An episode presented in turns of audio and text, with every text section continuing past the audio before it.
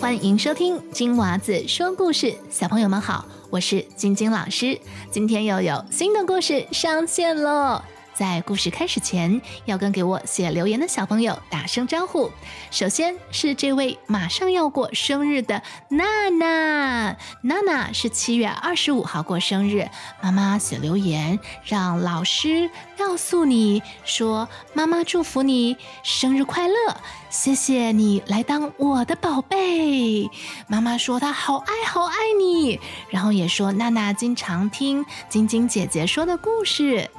所以今天我要在这里祝娜娜生日快乐，让我们一起唱生日歌给娜娜以及收听故事的小寿星们。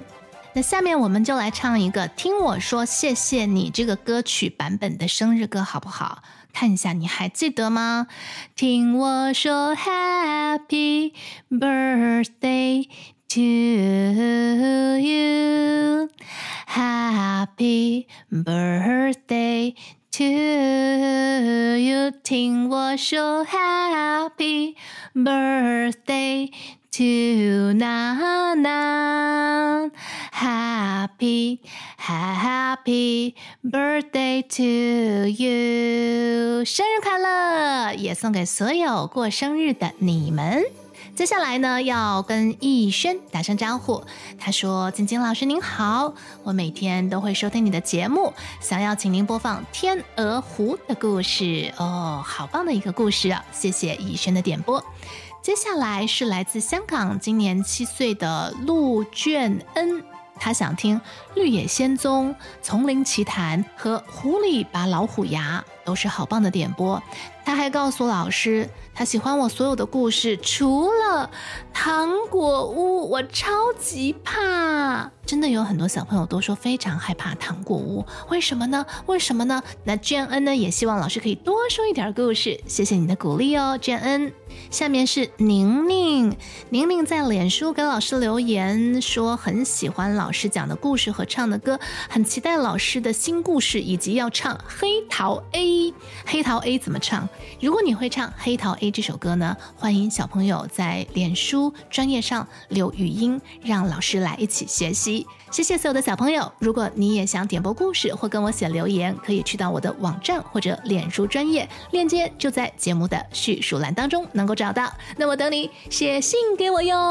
啊，对了，不要忘记在你所收听的播客平台上给老师的节目满星好评、关注、追踪、订阅。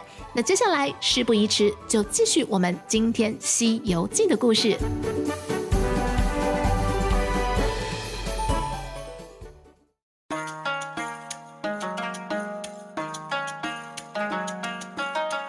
吃人参果，闯下大祸。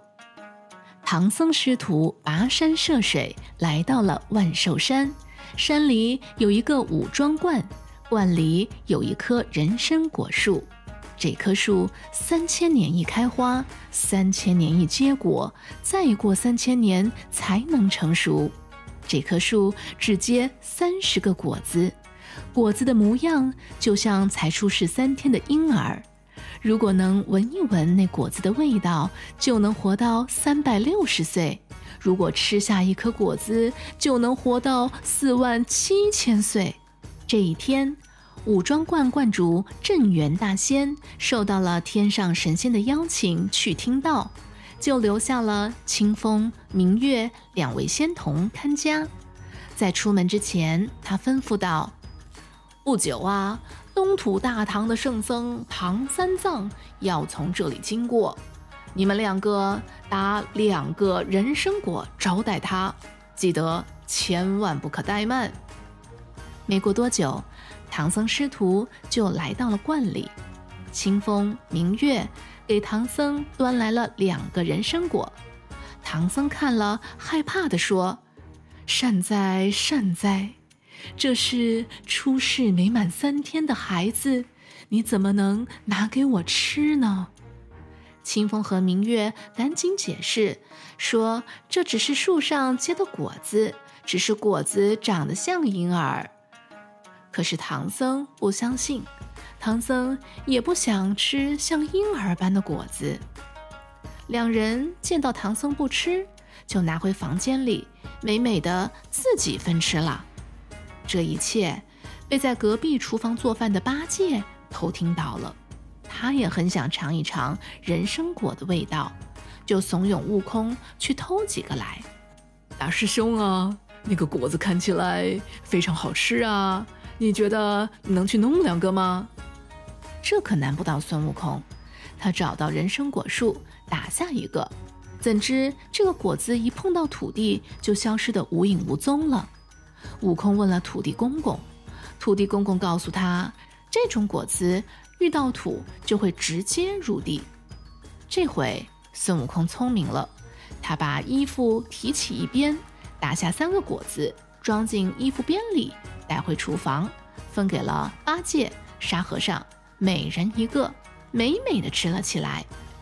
只有八戒嘴巴大，心太急，整个果子吞了进去，嚼也没嚼，什么滋味儿也没尝到，急得直嚷嚷：“大师兄啊，你再去弄一个来吧，让我老猪细细的品尝一番呗。”孙悟空摇摇头说：“这可是宝贝，你别不知足啦。”说完就没有理八戒。八戒还是不甘心，一直在旁边抱怨，正好。被清风明月两位仙童听到了，两个人去树上一查看，发现果子真的少了四个，他们很生气，直接跑去指着唐僧师徒就开始骂了起来。孙悟空的脾气你们是知道的，他气得牙齿咯咯响，拔了一根毫毛就变成了一个假悟空，留在房间里挨骂。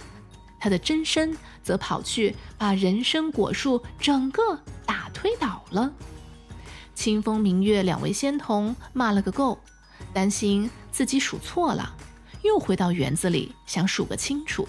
怎知一看，整棵人参果树连根被推倒，他们吓得脸色都发白了。又气又害怕的他们，悄悄地将唐僧师徒四人锁在一间屋子里，想等到师傅回来再处置。等到深夜的时候，悟空使了一个解锁法，把门打开了，还摸出了两只瞌睡虫，弹到了仙童的脸上。然后师徒四人一直向西奔去。镇元大仙回来后，知道人参果树被毁坏了，十分恼怒。他亲自把师徒四人又捉了回来，还准备用龙皮七星鞭来鞭打唐僧。悟空怕师傅被打坏了，急忙说：“打我！偷果子的是我，吃果子的是我，毁树的也是我。要打就冲着我来吧！”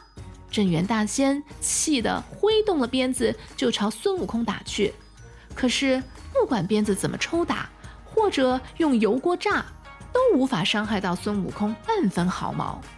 镇元大仙这下更气了，他打算还是对付唐僧。孙悟空真的着急了，连忙说：“如果你放了我师傅，我保证还你一棵活的树。”镇元大仙一听，同意了。悟空驾着云就去找众神仙要医术的方子，可是大家都说没办法。须菩提祖师告诉悟空，不妨去问一下观音菩萨，也许能帮上忙。观音菩萨用柳枝沾上玉净瓶中的甘露，果然救活了仙树，而那些不见了的人参果也一个个的从地上钻了出来，重新挂回去树上。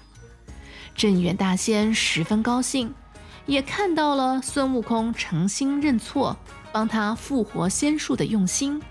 于是他原谅了悟空，并且与悟空结拜为了兄弟。有句话怎么说？不打不相识。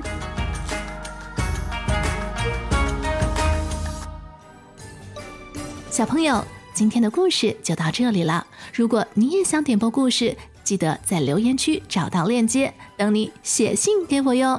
对了，不要忘记在你收听的播客平台给老师满星好评。那我们下个故事再见喽，拜拜。